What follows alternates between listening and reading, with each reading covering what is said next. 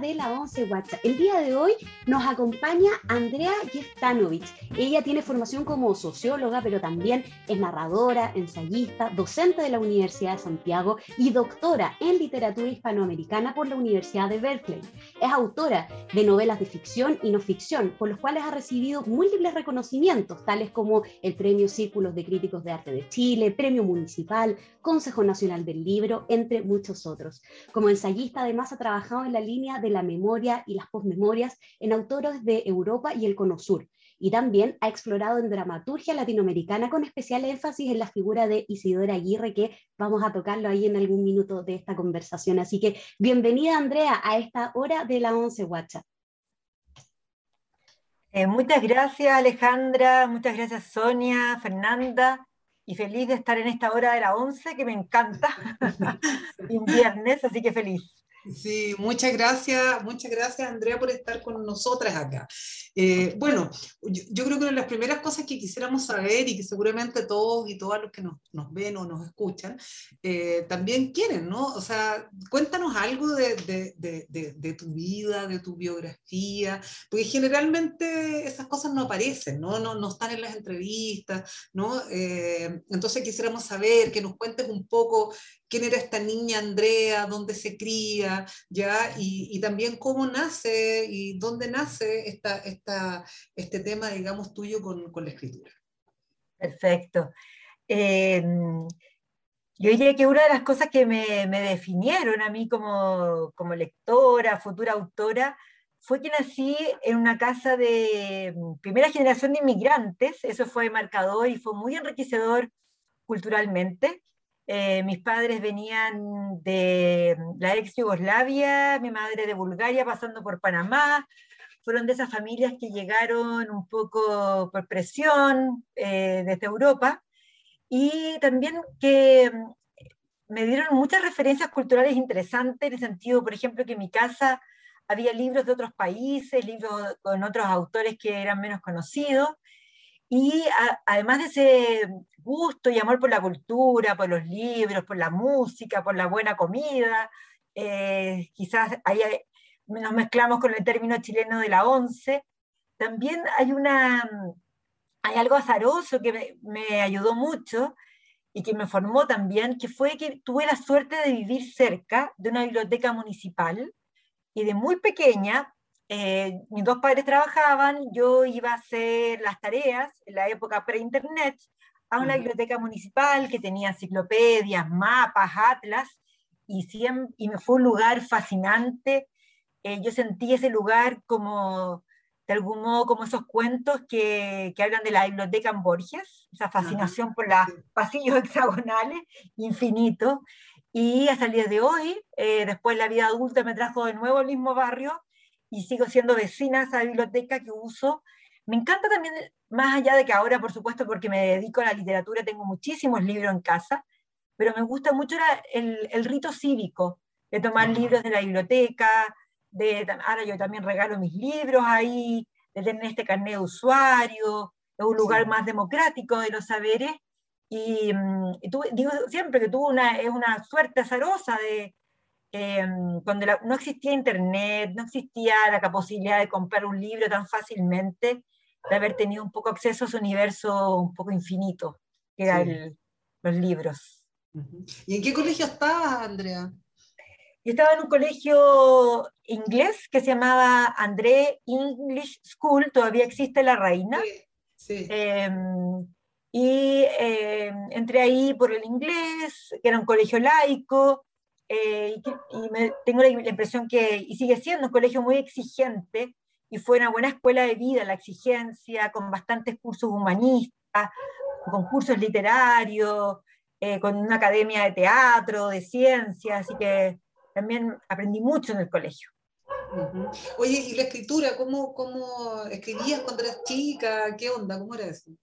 Sí, eh, yo creo que soy una persona sumamente tímida, por ende los diarios de vida, las cartas, tenía hasta, hasta, correspondencias que había una época que en las revistas uno buscaba gente de otros países para escribir cartas. Eh, se me daba mucho más la escritura que el hablar en público. Eh, todavía soy muy reservada, la, la, timidez la he tenido que domesticar. Eh, me doy más en espacios íntimos, de modo que mm, siempre tuve mucho que ver con la escritura, con los diarios de vida, con la... Y, eh, tenía, me acuerdo, unos cuadernos de sueños, cuando no tenía mucha noción de la teoría psicoanalítica, había en mí una intuición de que en los sueños se cifraban cosas simbólicas, eh, algunas señales de uno mismo que uno podía seguir, tenía muchos que he conservado cuadernos de sueños. Después de más grande fui a terapia y como que pude conceptualizar y comprender eso. Pero sí, encontraba en los sueños como un, terreno ahí por, por, decodificar, interesante, muy visual también. No, eso de los diarios de vida es muy, es muy bonito, porque normalmente a las niñas le regalaban un diario de vida. Además, una cosa muy loca, porque se le regalaba a las niñas y no a los niños sí, curioso, como de cultivar ese mundo interno y tenían incluso una llave. Una llave, sí, sí, para Pero tenía la llave en otro lugar porque era la privacidad total, la posibilidad también de tener un mundo más desordenado con el que dialogabas con el diario. Em, sí, pero a mí me, venía bien, y aparte que tenía una mente, tenía muchos amigos imaginarios, entonces el diario vivía una especie de amigo imaginario. Eh, y pensamos que también eh, em, yo todavía siento que mi época era una época media represiva con las mujeres, que no podíamos como contar muchas cosas, también era la época de la dictadura, que había otra, otro tipo de censura, de modo que esta escritura secreta que algún día se iba a revelar era como una pulsión que daba vuelta.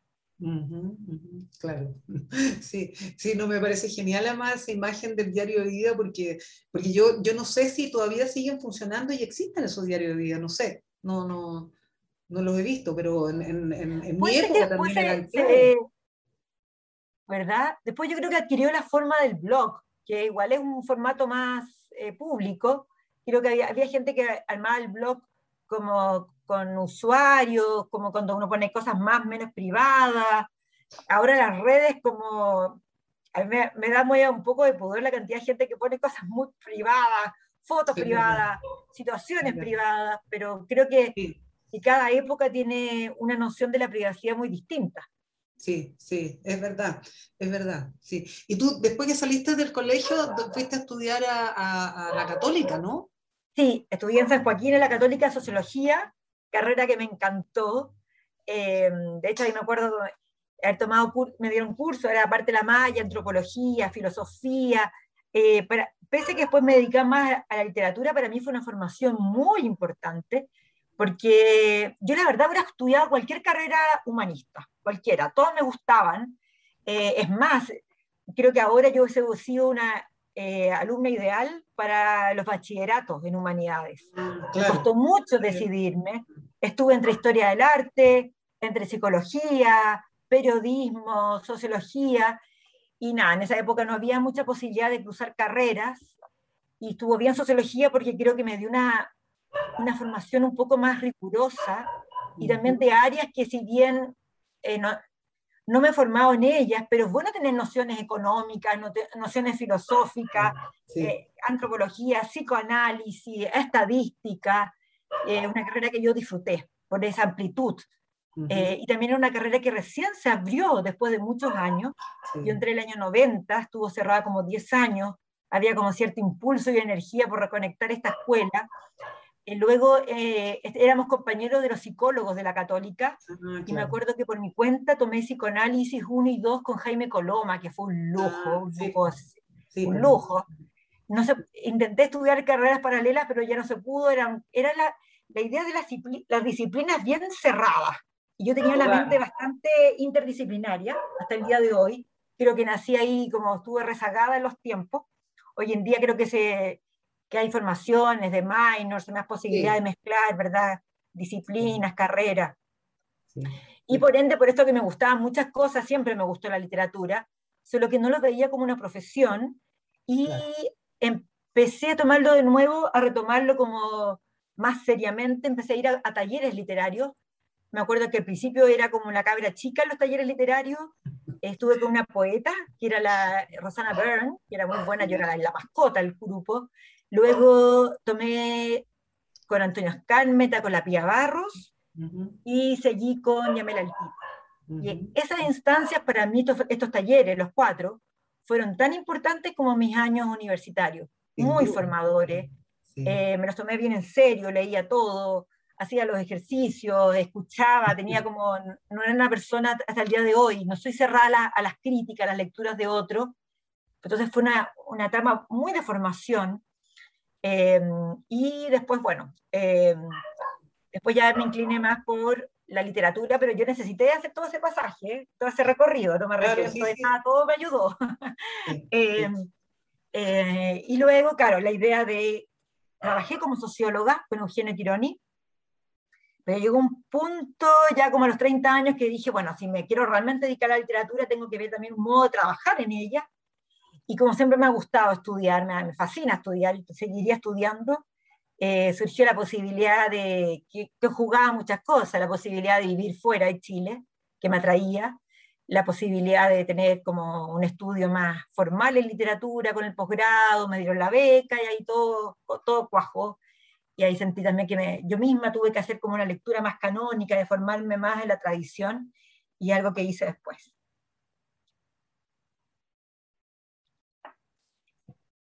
Eh, hola Andrea, muchas gracias por esta once. Eh, estamos muy contentas de tenerte acá y, y, y, de hablar de este 360, como decías tú, eh, de tus obras desde las diversas eh, posturas, diversas visiones o diversas disciplinas también, que, que es algo que nos, nos, gusta mucho aquí en la ONCE Guacha. Eh, y hablando de lo que decía la Ale, de, de la de Isidora Aguirre, gran dramaturga, mujer, bueno, una, una maestra para, para, los que somos del, del, del teatro, y tu libro, Conversaciones con Isidora Aguirre, eh, constituye para, para, para, nosotros, para Chile, para el sector también, un importante aporte a la visibilización de, de su trabajo. Eh, y en él ensayas un tipo de biografía bastante especial, hecha con, con trozos, retazos de, de, de, su diario, de sus escritos, de, de, lo que tú ibas conversando con ella, de lo que ella te iba contando y que después tú dices ahí en el libro, de lo que ella editó también, porque editaba una y otra vez. Eh, ¿Cómo concebiste esta obra? ¿Qué, qué papel ves eh, en, la en, la creatividad de Isidora que, que marca el teatro de, de antes, de ahora eh, y del futuro también? Porque está, estamos marcados por todo eso. Sí, mira, ese es un proyecto que partí muy a pulso, muy sola, eh, en el sentido que hasta que tuvimos apoyo y esto se podía ver como un libro real, tomó mucho tiempo. Eh, para mí la tradición feminista tiene que ver mucho con hacer una interlocución y dialogar y abrir los diálogos y, hacer el esfuerzo de construir genealogías y ir a mm. las precursoras. Me parece que siempre el mm. feminismo tiene que darse cuenta de lo que se hizo hacia atrás, no creer que uno está inventando algo nuevo, ¿verdad? Y creo que la mm. historia en Chile, tenemos feministas de primer nivel desde comienzos o fines del siglo XIX, comienzos del XX, autoras como Marta Brunet, el MEMT, una serie de organizaciones, personas que, mm. autoras que quizás hicieron un camino más eh, individual y otras más colectivo, pienso en Bombal, que quizás nunca se ajustó a estos grupos colectivos, pero después tenemos la generación de 50, eh, y luego, bueno, las feministas, qué importantes fueron en la, dictadura, ¿verdad? La morada, las mm. primeras académicas. Por ende, para mí, el modo como yo ejerzo el feminismo tiene que ver mucho con los saberes y reconstruir los saberes. Me molesta mucho cuando veo a mujeres de mi generación o más jóvenes pensando que el feminismo es algo del siglo XXI, cuando tenemos ¿verdad? unas precursoras muy potentes y es necesario hacer ese, ese recorrido porque si no queda interrumpido, queda eslabones perdidos y no se, no se entiende bien el proyecto. Mm. Bueno, y ocurre que Isidora Aguirre para mí en ella confluía una serie de cosas por supuesto, estas mujeres como rompedoras, ¿verdad? Que, rompían por su vida y por su creación con estos momentos de punto de inflexión del lugar de la mujer en el espacio público. Entonces, por un lado estaba esta mujer que se revela un poco a este, este, lugar aristocrático, que no se queda como la mujer que se casa, la mujer que cría, cría hijos, como que no le basta eso. Claro. Estudia eh, eh, trabajo social, es visitadora social, y cómo esto lo va a cruzar con lo político eh, a través de estas obras que nacen de las entrevistas que hace en, en personas reales, ¿verdad? Que pertenecen a un mundo vulnerado, las, eh, los papeleros, las eh, pobladoras en Población Esperanza, los cruces, los diálogos, las colaboraciones que hace con Manuel Rojas, eh, después con otros gente del teatro. Y ahí yo, yo, veía ya una alianza bien interesante política y también anudar el feminismo. Ella hace que todas sus protagonistas de teatro no sean secundarias, sino son las que motivan el cambio la guatona Romilia, la Florita, la, eh, la, eh, la pérgola de las flores, la, la, ¿verdad?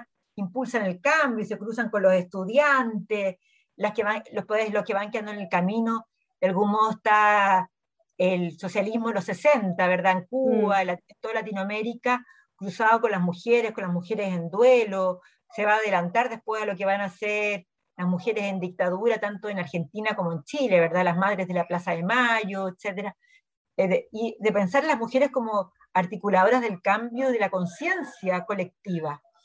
Y así lo fui viendo en varios de sus obras. Mm. Y luego ella hace, varias eh, alianzas interesantes con Víctor Jara, con la UTE y con su trabajo del TEPA, este teatro experimental popular aficionado, trabaja con los obreros, los hace escenificar sus propios problemas, luego eh, reescribe algunas partes de la, de la, historia, sus dramas más históricos, nuevamente poniendo a las mujeres como, no como un adorno, sino que de algún modo como una articulación más, más secreta, más secundaria, pero muy estratégica, y mm. eso que me pareció genial. Mm. Pues la, la, vida tan libre que tuvo ella como creadora, estas eh, alianzas estables que hace con Eugenio Guzmán, eh, luego con Andrés Pérez. O sea, también ella trabajó con, no solamente con mujeres, también armó em, estas duplas bien poderosas. Y mm. luego yo sentí que yo, de algún modo, era la dupla que iba a renovar ese, ese legado, porque no fui solo yo, ella como profesora, eh, yo me sentí mucho con ella en esta relación maestra-pupila, pero vi que este maestro pupila también se daba con Guillermo Calderón de un modo medio paralelo, él más como director de teatro, yo como alguien que hacía su biografía, que eran interlocutora, después lo, eh, pasó esto con, con Francisco Albornoz con la editorial, y eh, nada, ahí seguimos, después se sumó Pía Gutiérrez cuando hicimos el trabajo de archivos y así, etcétera. Y creo que mucho el, trabajo de las mujeres tiene que, ver con un trabajo colectivo, de armar estas organizaciones, bueno, aquí mismo en la ONCE, ¿verdad? De cruzar generaciones, cruzar saberes, y mucho ir mezclando generaciones, saberes, y eh, para mí es como un tejido, eh, y yo me sentí parte de ese tejido. Me sentí parte todavía de ese tejido, ahora que está, eh, pudimos publicar por fin el teatro completo a través de con la universidad, la editorial de la Universidad de Santiago, el archivo que hicimos con el archivo patrimonial, y ha sido un lindo trabajo en equipo medio inesperado que ha tomado una fuerza que yo nunca pensé. Cuando recién me senté en la cama de Isidora Aguirre el año 2006 y la escuché y dije, bueno, sabes que después de escucharte yo creo que tu vida y tu trabajo tienen que ser parte de un libro, confía en mí y vamos a grabar, no tengo ni un tipo de apoyo. Eh, y luego, nada, entre la universidad, ocurre que ya había trabajado en la universidad y se fueron dando de modo virtuoso una serie de oportunidades.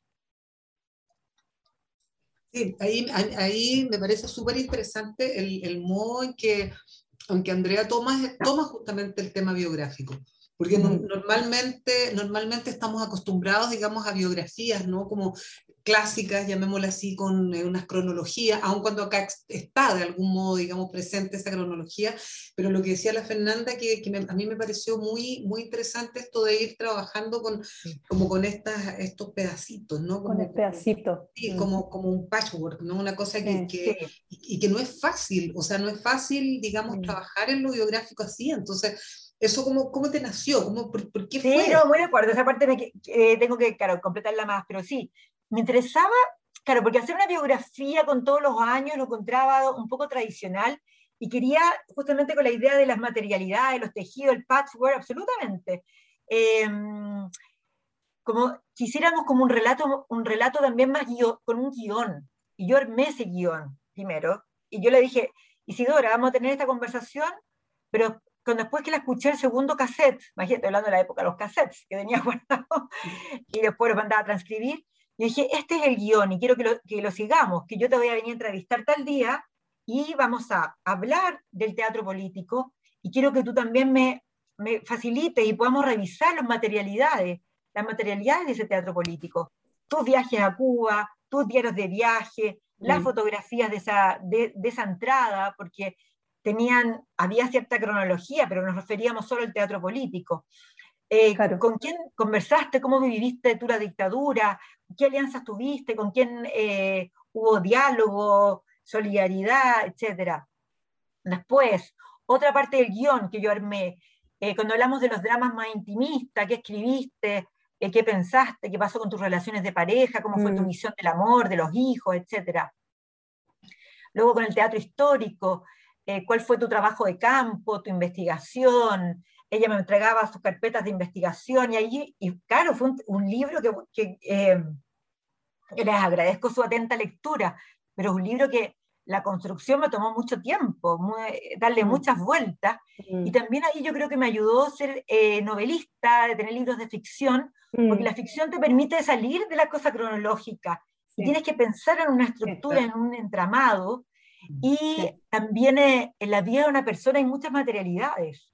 Está, por supuesto, la obra, su, su relato personal, eh, su manuscrito, la investigación que hizo, las fotografías de época, los afiches, porque también el teatro es muy interdisciplinario, más que la literatura, que la ficción, porque allá tú trabajas con un director, trabajas con un eh, escenógrafo, con un vestuarista, con una persona que, un artista que hace los afiches, que los afiches hablan de una época, em, tiene que ver con una sala, con una puesta en escena, con un elenco, y todas esas entradas me interesaban eh, hacerlas dialogar. Entonces yo, y ahí a veces se me iba la, y si ahora era buena para hablar, y se me iba el guion, tenía que devolverla, y también después, bueno, la, la, edición posterior, lo que correspondía, se había salido, y que por, por algo espontáneo igual era interesante algo que se salió del guion, pero yo lo podía reubicar, pero yo tenía muy claro el guion. Yo lo armé ese guion completo y tuve, me, me cabeceé. No, claro, se nota. Claro, claro. Que había muchos tejidos que yo me interesaba ahí como en un telar mezclar las distintas hebras. Pero, para cerrar esto, para, para los que también pudimos conocer un poquito a Isidora, eh, la forma en que tú lo, lo, lo, lo, relatas y está el libro es muy orgánico a cómo era ella también. Ah, Entonces eh, eh, es muy bonito de poder leerlo así como dice Sonia, eh, porque, porque ella era así, pues. a veces uno la agarraba y te podía contar cuatro cosas distintas en tres minutos y tú quedabas como chuta. Ya, y ahí iba, iba como enlazando un poco lo que tú dices, el guion de, de, de la obra en el fondo. Entonces es muy bonito y es muy, es muy agradecido para una persona de fuera poder leer una historia, una biografía así. Pues. Sí, eh, sí, ahí tú dices, hablaba tanto y era tan dispersa y tan muy dispersa. Como eso cuando dicen, hay gente que puede hacer dos cosas a la vez. Sí. Si ahora podía hacer no, ocho bandas a la vez. Yo dije, si yo no la ordeno, se voy a terminar con, no sé, 10.000 horas de grabación y voy a quedar ahí perdida en ese material. Así que yo era la que, no, ok, esto va acá y después, si no, yo, yo te dije, a veces me acuerdo que en el piso ponía todo el material y iba cortando, imprimía las hojas y las iba cortando, iba haciendo así, esto corresponde acá, esto corresponde allá, pero sí, eh, tuve la necesidad de hacer esa estructura, si no iba a ser un caos, con el exceso de, efervescencia y de materiales y de vida y todo eso, sí. Pero resultó muy bien y lo recomendamos a, a, a, las personas que nos están viendo. Acá lo tengo por si alguien lo quiere. Ah, sí, y hay una nueva edición de cuento propio donde incluimos el material de archivo que es posterior. Es buenísima. Que lo pueden, ese. Sí, Están las, dos, las dos versiones. Las dos versiones. Claro, y no, realmente aquí el material fotográfico es espectacular. Aquí hay un, un, algo que me llamó, bueno, ya terminamos con, esta, con este tema, pero me interesa mucho. Eh, aquí hay una, una visita de, de, la, de, de, ella a Illapel, ya donde hay aquí, no sé si se alcanza a ver ahí. Ay, sí donde están como estos muñecos, lo encontré alucinante. O sea, Sí, ese era el, tepa, el teatro de los cabezones, que era como de figuras de papel maché, y como no eran teatros donde hacía las obras, eran en plazas, tenían que ser llamativos y poder verse. y ahí trabajó con algunos artistas visuales que hacían papel maché. Genial. Sí, los, los papeleros, perdón, eh, los, cabezones de la feria, se llamaba eso. Iban a las comunidades y hacían las obras ahí. Entonces, sí. Sí, hermoso. Gran, gran proyecto. Es una realmente recomendable absolutamente. Así, este y ahí lo pueden buscar y si les interesa el material, hay mucho material digitalizado de esa época y de todos estos proyectos con más detalle, porque los libros permiten algo acotado, ¿verdad? en Archivo Patrimonial o Fondo Isidora Aguirre, y pueden ya encontrar, ahí vemos el equipo ya digitalizado, 10.000, 20.000 documentos. Ah, espectacular. Se puede consultar también algún material físico también. Excelente.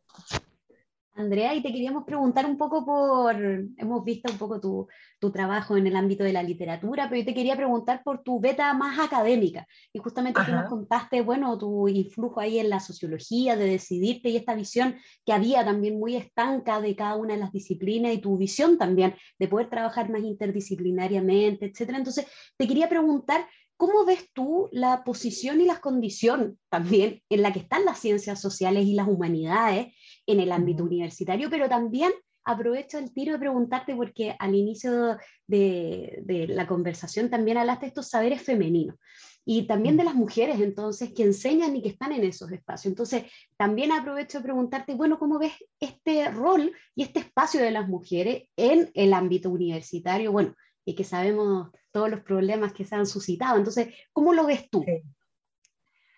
Bueno, creo, que estamos siempre en un lugar más aventajado que hace, no sé, hace unas décadas, de ser la excepción en las escuelas, en, los departamentos, en los fondos, en los jurados, en los fondos de, de investigación, pero estamos muy lejos de la paridad, muy, muy lejos todavía. O sea, si bien creo que hay más protagonismo, hay más presencia de mujeres en los distintos ámbitos, eh, todavía mm, hay que hacer un esfuerzo y hay que estar bien alerta. A mí me, me gusta mucho este lema que pusimos en, en de cuestiona tu canon, porque efectivamente en el canon, llámese de las cosas más triviales, voy a decir, lista de eh, lecturas escolares para básica y media. Eh, ahí se están formando los futuros ciudadanos y los futuros ciudadanos leen muy poco a las mujeres. Y hay que empujar todavía ese cambio, porque hay un imaginario, ¿verdad? Las lecturas infantiles, las lecturas de media, de adolescente, van a, van a cincelar algo y tenemos que estar súper alertas de qué se lee, cómo se lee, qué autoras incluyen. Y yo como soy profesora en pedagogía en castellano en la Universidad de Santiago, tengo a veces acceso a esas listas, mis alumnos, que luego son profesores, siguen eh, comentando eso. Luego incluso, habitando las universidades, cómo las bibliografías universitarias siguen siendo paupérrimas en, el posible, la posible paridad, de cómo tú representas, cómo le transmites a tus alumnos universitarios que sí existen antropólogas, filósofas, eh, economistas, eh, científicas también, ¿verdad? ha, costado un mundo rehacer ese, ese canon. Y uno cuando ocupa pequeños lugares de poder tiene que estar en eso.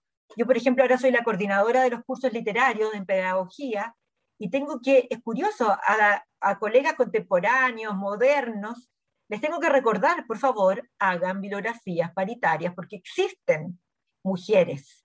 Y hay como un adormecimiento, una comodidad, como de dejarse llevar por el statu quo, a veces sin ninguna una cosa media implícita.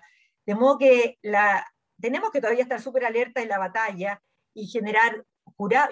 Yo también, a nivel gremial he estado trabajando con el Fondo del Libro, con Sabel, y es curioso como todavía tenemos jurados muy lejos de lo paritario, que al mismo tiempo influyen las obras que se premian, se seleccionan, etc. Em, y hemos logrado, no sé si conocieron las bases este año, de, por ejemplo, privilegiar equipos con grupos paritarios, incluso con más mujeres, porque es el momento de hacer una rectificación histórica de esta omisión, que no tiene, no tiene sentido, no se condice con la estadística, ¿verdad? Somos más de la mitad de la población. Eh, hay que generar ese lugar incómodo, alerta. Eh, luego, por eso eh, también celebro cuando las mujeres ocupan estos lugares más directivos también, se va generando un diálogo. No se trata de competir, pero de, de generar espacios más diversos, ¿verdad? Em, de modo que sí, todavía hay mucho que hacer. Y, qué curioso que estamos, ¿verdad? Que justamente esta, esta, mirada más disidente, más feminista, de pronto puede ser eh, al revés. Eh, por este, esta petición de los diputados era como una especie de control. Más que felicitarnos porque se habían incluido, podía ingenuamente, creo que uno se tomó así y lo que se podría transformar en una especie de persecución. De modo que siempre hay que estar en la alerta, no hay que relajarse, no, no, hay nada para... y hay que mm, velar, porque por encontrar lugares más democráticos y más plurales. Crear eso, ¿verdad? De todas maneras. Eh, yo, yo, tengo una, una, una pregunta que, que, que se, se, liga con todo esto que hemos hablado, pero como con esta multiplicidad tuya, eh, que a mí me encanta, digamos, ¿no? De alguna manera me siento como muy, como muy mirándome en un espejo cuando te escucho, digamos. No, por favor. Eh. Las decisiones Sonia, entre antropología. En, ti, con todos tus trabajos originales que pasan de la comida al... Madre y guacho es pero la Biblia, yo la doy todos los semestres y todos los semestres los alumnos ven tanto, ahí hay una, un hallazgo de nuestra identidad y de nuestro, ¿verdad? nuestra cabeza, de nuestras relaciones eh, íntimas, familiares, etcétera. Sí, sí. Bueno, ahí, ahí te quería también hacer, hacerla, porque en, esta multiplicidad tuya que me encanta, ya, eh, ahí, ahí justamente queremos hablar un poquitito, digamos, de este, de este libro espectacular, ¿no? El No aceptes caramelo de extraño, que creo que este libro cada vez tiene más, más vigencia, digamos, en, en este mundo, y retomando estos hilos del mundo, del mundo interior íntimo, ya eh, creo que aquí hay, un, aquí hay también una escritura tuya que, que puede incomodar a mucha gente ya puede perturbar a mucha gente, porque, porque creo que sí hay, hay literatura en Chile que incomoda, digamos, pero a veces incomoda más por, por, por el tipo, por la forma de escritura que por los temas. ¿ah?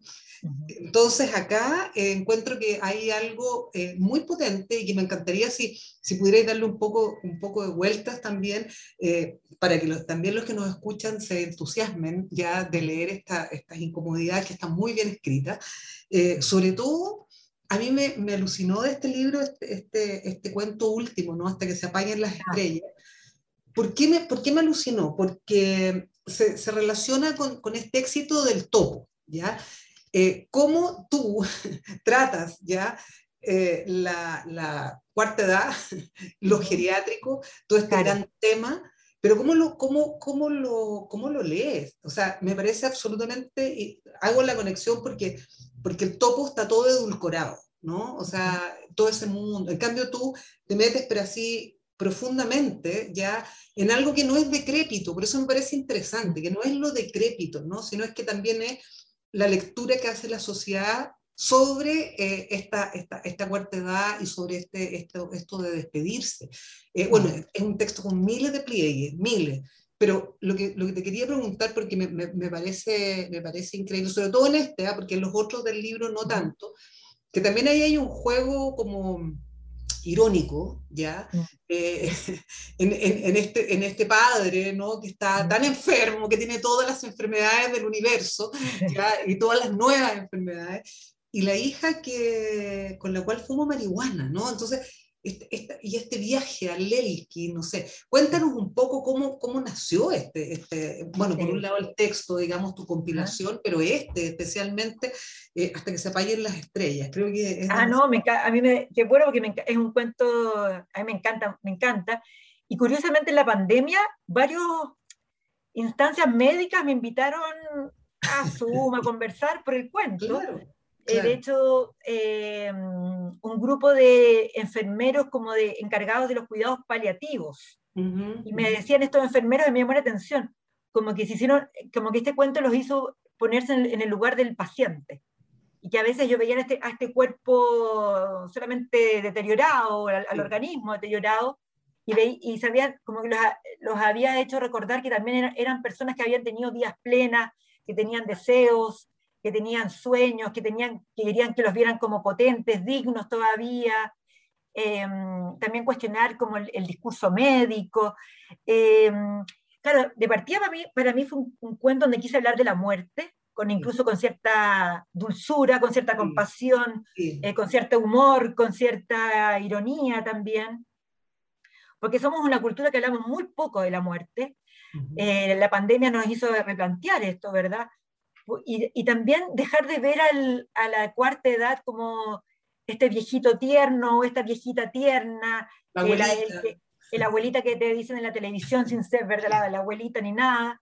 Y, y, y, todo el duelo que hay alrededor de los familiares y de la misma persona, que va perdiendo capacidades, va perdiendo autonomía, va perdiendo um, capacidades en el cuerpo, hay una serie de restricciones que va ganando, pero también todavía tiene algo que decir, algo que decidir. Y acá hay una, como una reflexión también del cuerpo público. Cuando estás, cuando estás enfermo, cuando estás viejo, muy viejo, me refiero deteriorado, tu cuerpo deja de ser tu cuerpo y no, nadie te pregunta. O las familiares tampoco, como que el, el, discurso de la medicina se impone, es un cuerpo público que le pertenece al Estado, le pertenece a ese centro hospitalario, a ese hogar de ancianos. Y preguntarse uno, y, y, hay una pregunta, ¿verdad? La que, que hasta, eh, hasta qué punto es la vida que tú quieres vivir, hasta qué punto la vida tiene que ser vivida. Y eso es muy personal. Quizás alguien muy religioso te va a decir hasta que la voluntad de Dios, ¿verdad? Hasta que hayamos, hayamos probado todo, todo lo médico, yo estoy dispuesto a pasar los más grandes encarnecimientos del lenguaje médico, del poder médico, pero hay muchas personas laicas o no tan religiosas que quieren decir, decidir hasta cuándo pueden vivir. Por ejemplo, la pandemia fue la, la, pregunta por los ventiladores mecánicos, de algún modo aquí está sí. también, sin que yo sospechara que después iba sí. a ser tan, tan cotidiana, ¿verdad? Sí, sí, sí, sí. Y, y, yo, eh, o sea, para mí eso es una, una pregunta muy válida. Yo, yo quiero como persona que si me pasa un accidente y voy a quedar vegetal, poder decir quiero que, me, que donen mis órganos y quiero que me escuchen y que esto quede casi escrito que si voy a estar conectado a un ventilador, prefiero que, que, me desconecten. Y otra persona no va a tener la misma visión que yo. ¿Qué hacemos con los, con los seres queridos, con nuestro propio cuerpo? Creo que no, nos hacemos los tontos con la muerte, como que en ese momento no tuviéramos ni un tipo de injerencia. Y es curioso porque el capitalismo te dice, bueno, arréglatela solo, trabaja duro, todo lo que vas a lograr lo vas a lograr por tu esfuerzo, cosa que no puede ser más mentira. Y, pero en el momento de la muerte, automáticamente tu cuerpo pertenece al, a los poderes, claro. a la economía, al Estado, al lenguaje médico. Y me quiero revelar frente a eso y también creo que hay que, hay que tener una cultura de muerte. Quizás yo me quiero morir acompañado, me quiero despedir, estoy, la, eh, hasta qué punto quiero los cuidados paliativos, hasta qué punto yo quizás me quiero ayudar y autogestionar mi, mi muerte, o la muerte de mi padre o de mi madre, algo que tendríamos que conversar. Me, me dio un, es un cuento también que quiere poner a la voluntad de la persona ahí. Sí. Y por sí, eso no. pensaba en una, en una despedida entre un padre y una hija que fuera más amoroso, amorosa la despedida, que no fuera llena de sondas, llena de enfermeros, de médicos especialistas, que te hablan del páncreas separado del corazón y separado de la calidad de vida. Claro. Quería una despedida eh, más humana, más humanitaria también, eh, y que podía ser como decir, hasta acá llego yo con el tema médico, y de ahí en adelante yo me arriesgo, sabré usar más o menos los cuidados paliativos, por ejemplo, la marihuana, o hay otros, ¿verdad? Hay, hay tipos de calmante, hay modos de morir, y Sí. creo que eso no puede ser que la iglesia, el Estado decidan por ti. Ujú. Sí, no, en queda agencialidad, hasta la muerte Exacto. yo la, la defiendo. Agencialidad sobre el cuerpo de las mujeres, absolutamente respecto al embarazo no deseado, la interrupción del embarazo, pero también quiero tener agencialidad en mi, en mi momento de deterioro y momento de muerte. Sí. Y, mm, y esto ocurre en espacios muy íntimos, porque todos hemos tenido un papá mayor, una mamá mayor, Sí, o un tío, una tía que entra en, en estas enfermedades que son más comunes, entre más se vive, hay más enfermedades crónicas, neurodegenerativas, y creo que deberíamos conversarlo porque tal vez tú miras atrás y esa persona no quiso pasar por todo el padecimiento médico, quiso Exacto. terminar en un viaje en el mar, apagándose, dejando de comer, hay muchas formas ahí, mucha información de cómo se puede morir también. Sí, sí. No, y en este caso, en, en, en, este, en este cuento, digamos, tú, tú además, además esa agencialidad es, es biológica y es, y es, de la hija con el padre, ¿no? Entonces ahí hay Claro. una cuestión muy, muy, muy bonita de una, de una complicidad, ¿no? Que, Exacto. que- que es muy, que muy hermosa, siendo potente, digamos, el, el, texto, o sea, y todo lo que se cuenta y esa atmósfera que hay ahí. En, claro, para, mí es como eso, una, una, complicidad y una asistencia humanitaria. Sí, sí, no, no sí. tiene por qué ser médico para, para hacer sentir bien a esa persona, digna, hacerla reír y, y acompañarla para que tenga una muerte más dulce, un, que sea, la muerte sea una, una despedida en familia, que sea en un viaje. Eh, esto de morir siempre en quirófano, lleno de cables, sin ser tú, sin poder ni pestañear, ni... Sí. Como que es un Horrible. tema que... Y en pandemia también. Yo, yo, de hecho, fue el momento que le dije a mi familia, o sea, si me, pega, me llego a contagiar del COVID y me, me agravo, esto, esto, esto, esto.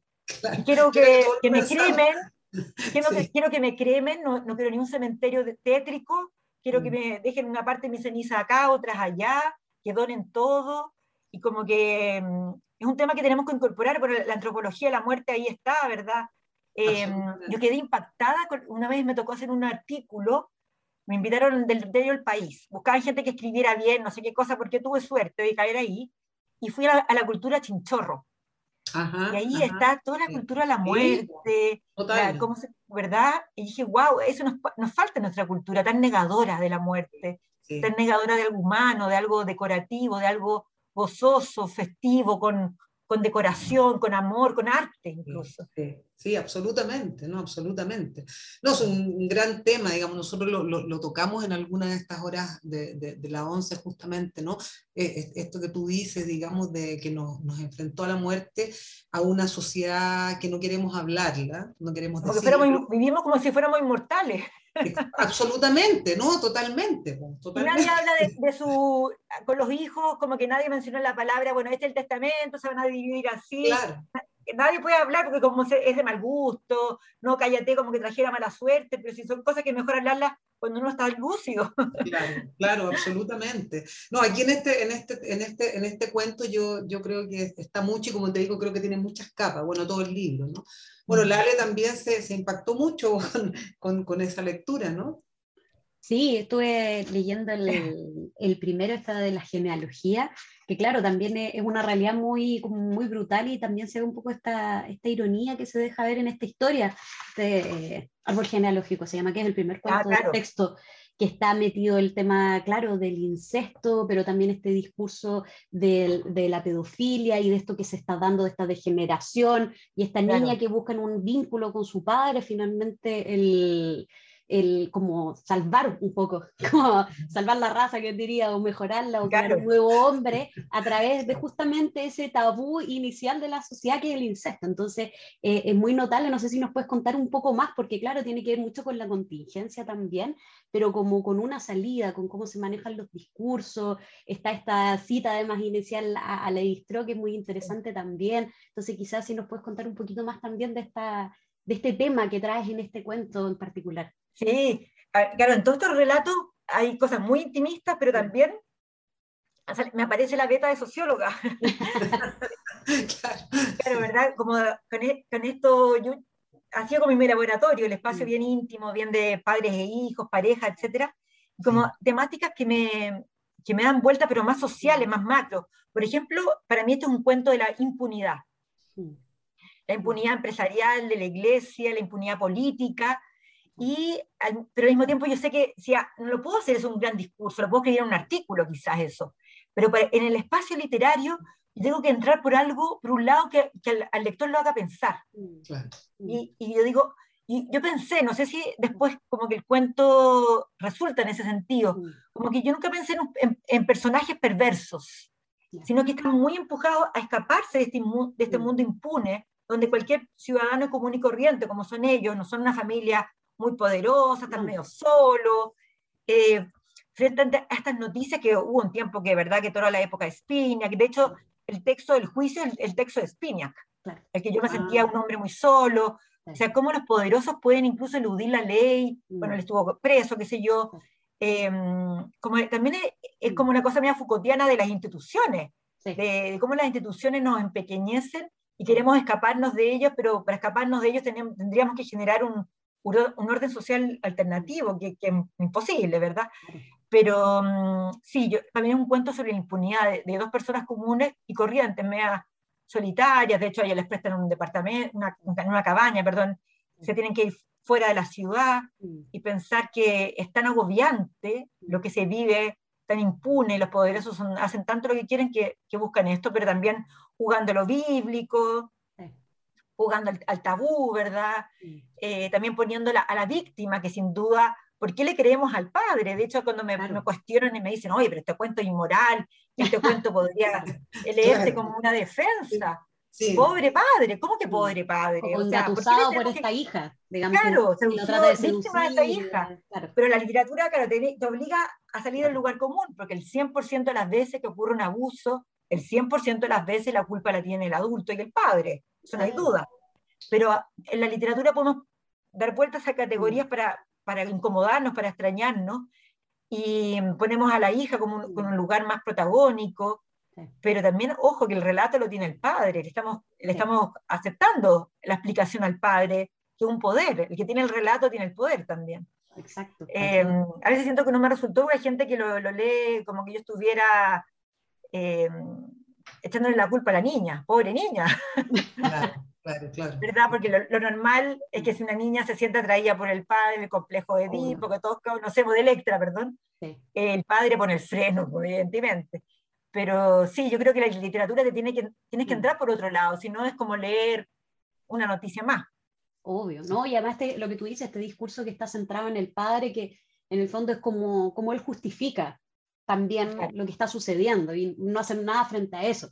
Entonces, claro, como que uno se va embuyendo en un par de páginas nomás, que eso también es muy interesante, son cuentos muy, muy cortos, pero son muy intensos, como que uno queda medio atrapado por esto que va sucediendo y esta atmósfera que se va creando.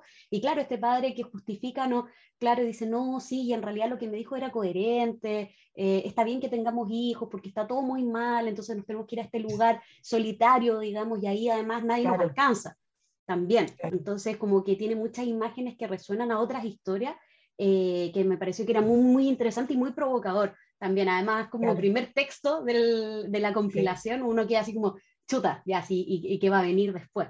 Entonces me, me parece muy interesante. Son temas crudos, pero para mí el lenguaje es muy importante, llenarlo de, imágenes bien mm. poéticas, porque así yo sé que también atrapo y seduzco al, al lector.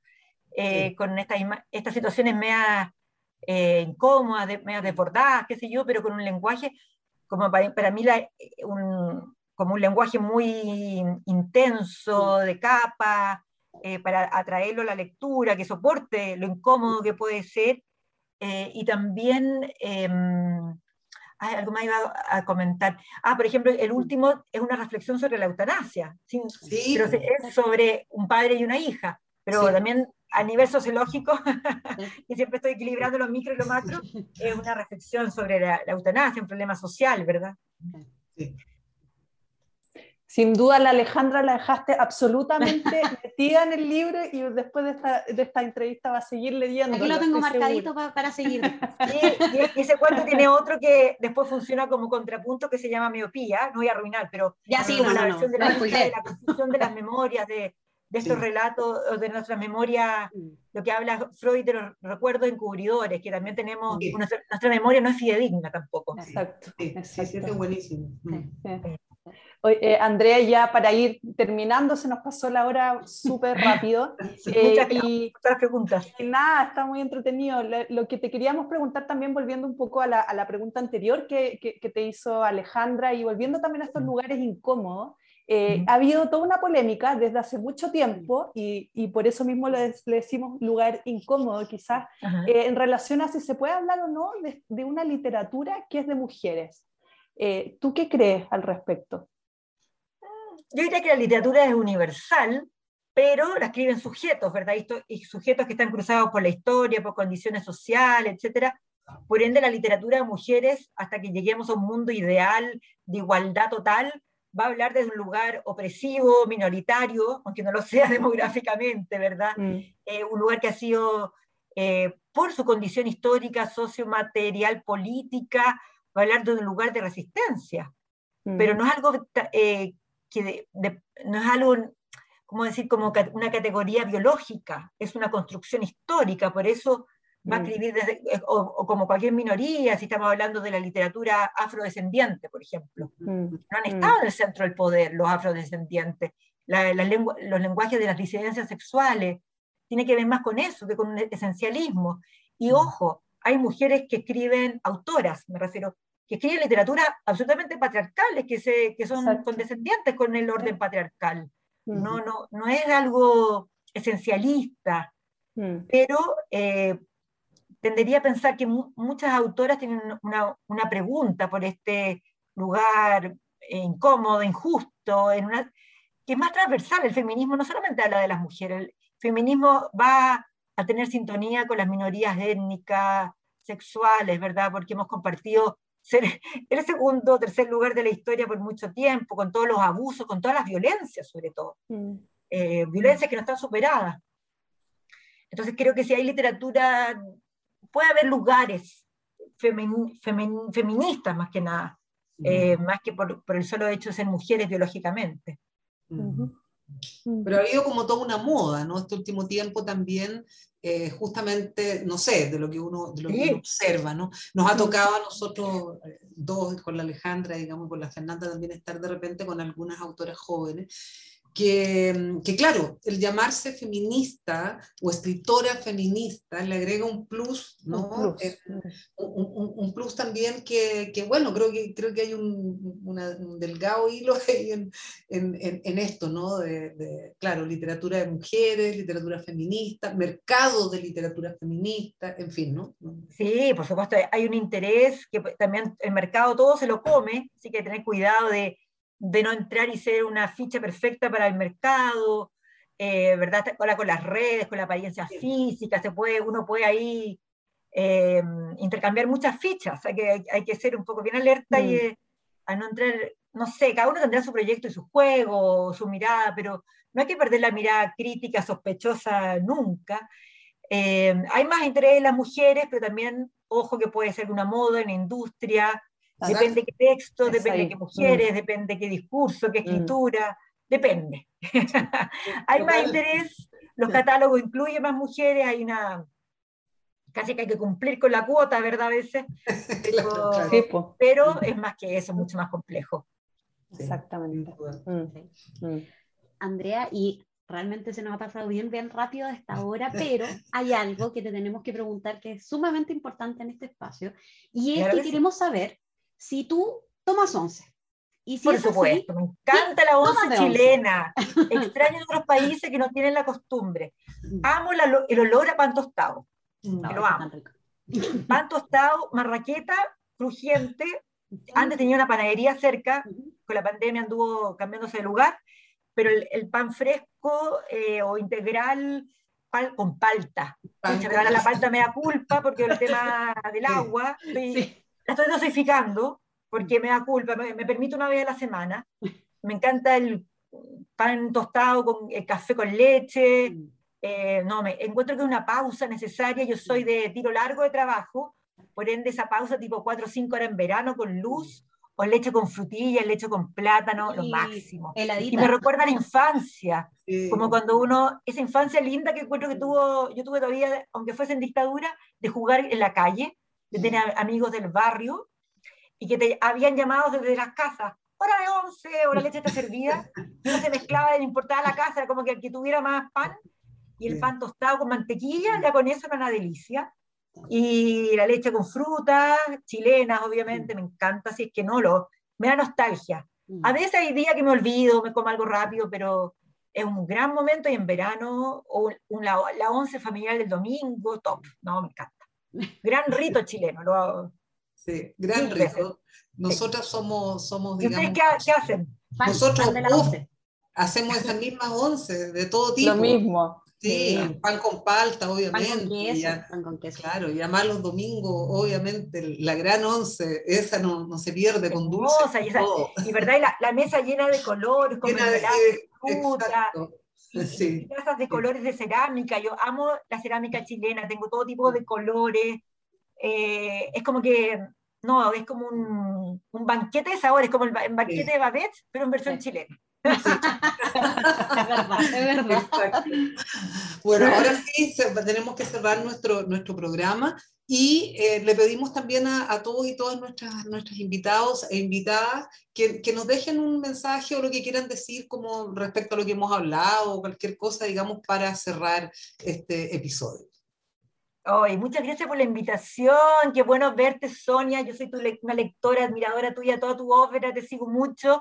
Y que feliz de conocer a Alejandra y a Fernanda, buenísimos diálogos, gran once ya brindaremos con un cafecito en vivo alguna vez con pan con palta, ya pendiente. Totalmente. Te agradecemos, Andrea, que hayas eh, estado con nosotras en esta hora de la 11 Watch y por supuesto, como siempre, también agradecemos a todos y todas quienes nos acompañan en las sesiones en vivo o que se conectan y nos escuchan a través de Spotify o ven los videos después en YouTube, que nos ven aquí en Chile, nos ven en el extranjero también, que nos llegan mensajes, así que le agradecemos a todos y todas las seguidoras y seguidores de la hora de la 11 Watch y como siempre, los dejamos invitados para un próximo episodio y también le mandamos un fuerte abrazo a Andrea de manera virtual y sin duda vamos a cobrar ese, ese cafecito, esa once presencial eh, cuando ya esté un poquito más, más abierta la cosa, pero de todas maneras va a quedar fijada. Así que te agradecemos enormemente que hayas estado el día de hoy acompañándonos en esta once. No, gracias a usted, un honor, un beso. Muchas gracias. Chao, muchas gracias. cuídense mucho. Chao, chao. Chao, chao. Chao.